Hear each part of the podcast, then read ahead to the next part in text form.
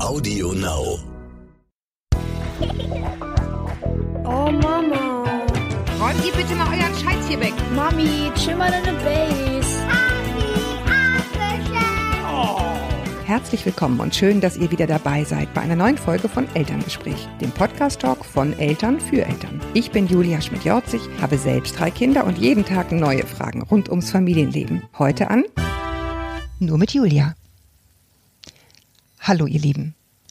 In diesen Zeiten ist es mir einfach ein Bedürfnis, euch zwischendurch mal Mut zuzusprechen und vielleicht mit ein paar Ideen und Gedanken unter die Arme zu greifen, denn die allermeisten von euch hocken ja, wie ich auch, zu Hause fest mit Kindern. Und das auch noch umgeben von schlechten Nachrichten. Das kann schnell aufs Gemüt gehen. Deshalb dachte ich mir, könnt ihr eine kleine Aufmunterung zwischendurch gebrauchen. Normalerweise sitze ich bei Gruner und Jahr in einem schicken Studios, um Interviews aufzunehmen. Jetzt im Souterrain unseres Hauses, während die Kinder oben eine Nervschlacht im Wohnzimmer machen. Wer es noch nicht weiß, das sind diese Plastikmaschinengewehre mit Plastikmunition. Alles daran ist natürlich scheiße. Plastik und aufeinander schießen und so. Aber die Kinder haben ihren Spaß. Und der ist in diesen Tagen rar genug. Jetzt, wo auch noch die Spielplätze geschlossen sind und sie ihre Freunde nicht treffen können. Ich würde auch lieber den ganzen Tag idyllisch Kuchen backen mit ihnen oder sowas. Aber auch mein Mann und ich müssen arbeiten, damit unser Zuhause unser Zuhause bleibt. Er übrigens gerade im Wohnzimmer, wo er eine Telefonkonferenz nach der anderen absolviert, während die Kinder um ihn herum schreien und schießen. Hm. Danach machen wir Schulaufgaben so gut wir es eben schaffen. Aber ich habe den Lehrern schon geschrieben, dass wir auf keinen Fall alles schaffen können bei der Belastung. Auf uns prasseln gerade Hausaufgaben von drei Kindern ein. Nein ist manchmal ein gutes Wort. Und das finde ich im Moment einfach total wichtig, dass wir pragmatisch das tun, was möglich ist und uns nicht grämen über all das, was jetzt nicht möglich und suboptimal ist. Natürlich ist das schwer.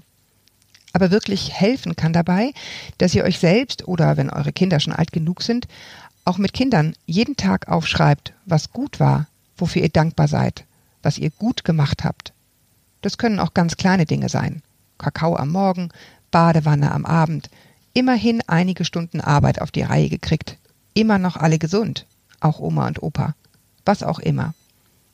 Ihr werdet sehen, fühlt sich am Anfang etwas künstlich und komisch an, aber es hilft. Ich arbeite ja auch sonst sehr viel im Homeoffice.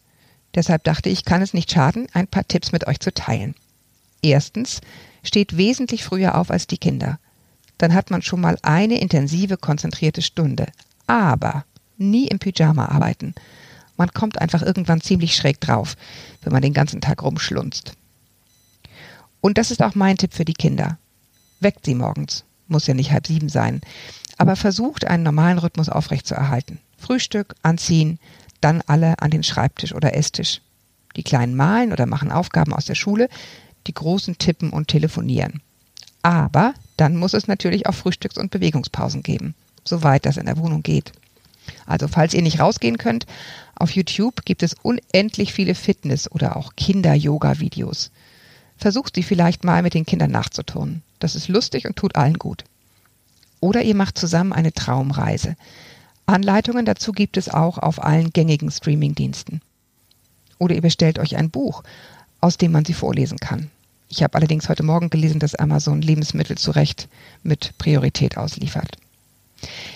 In Gedanken auf einer blühenden Wiese zu sein, per Traumreise, das hat aber was im Moment. Damit für die Kinder greifbarer ist, wann die nächste Pause ist, könnt ihr euch online zum Beispiel einen Time-Timer bestellen. Das ist eine Art Uhr, auf der man eine Zeit einstellen kann, die dann rückwärts abläuft. Wie ein Tortenstück, das immer weniger wird.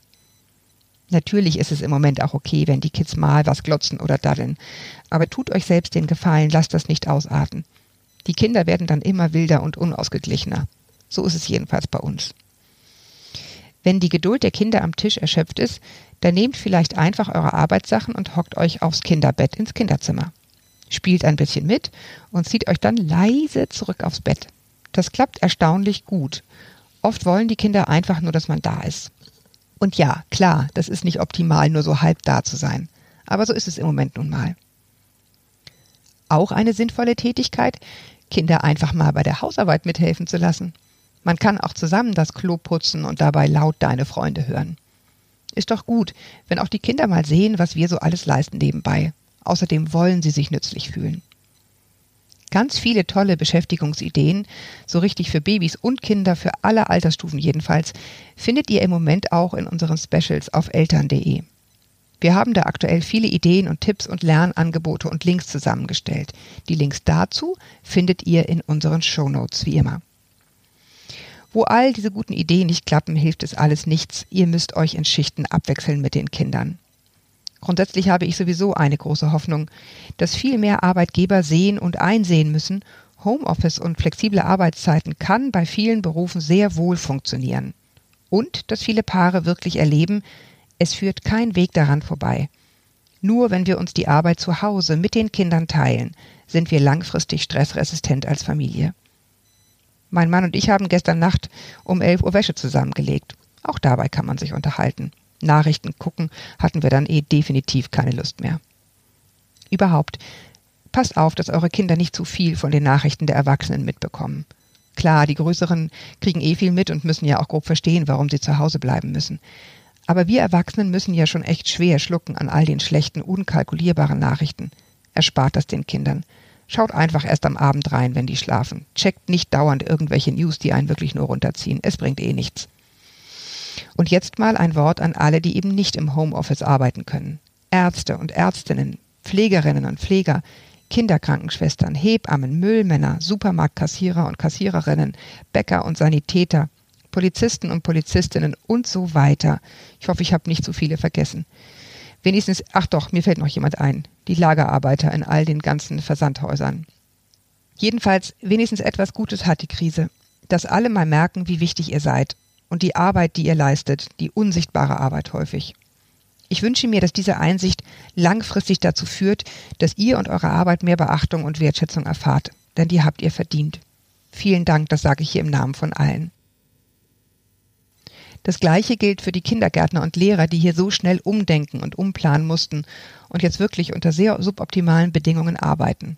Vielleicht kommt die Digitalisierung der Schule ja so ein Stück weit notgedrungen voran. Aber ihr Lieben da draußen, vergesst nicht, euch auch selbst zu danken, denn ihr macht als Eltern eine unschätzbar wertvolle Arbeit. Gerade auch vor den Alleinerziehenden ziehe ich meinen Hut. Die können sich nicht abwechseln. Übrigens auch sonst nicht. Immerhin ist es doch auch gut, dass allen Arbeitgebern einmal klar wird, wenn auch auf die harte Tour, wir haben Familie und auch für sie brauchen wir Zeit und Flexibilität in unseren Arbeitszeitmodellen. Denn dass zwischendurch mal was zusammenkracht, das haben wir auch im normalen Leben. Ständig. Eure Kinder werden euch das nie vergessen, dass ihr jetzt für sie da seid. Und sie werden sich auch gern an diese Zeit mit Mama und Papa erinnern. Wie belastet und überschattet sie für euch vielleicht ist, das solltet ihr so weit wie möglich von ihnen fernhalten, auch wenn es schwer fällt. Wer sich mal auskotzen muss, kann das ja im Selfie-Modus auf dem Handy machen. Da muss man wenigstens hinterher drüber lachen, weil man so gruselig aussieht. Vielleicht ist diese Krise eine große Chance für uns als Gesellschaft, einmal kurz innezuhalten für die Natur, in der unsere Kinder ihre Zukunft erleben werden, ist diese Pause mit Sicherheit gut. Schaut euch mit euren Kindern mal Satellitenbilder an. Da geht einem das Herz auf, wie die Industriedunstwolken sich im Zeitraffer in Luft auflösen. Mir ist auch klar, dass es so nicht weitergehen kann. Wir brauchen ja Arbeit und Waren. Aber in welchem Maße, das können wir jetzt nochmal neu überdenken und erleben.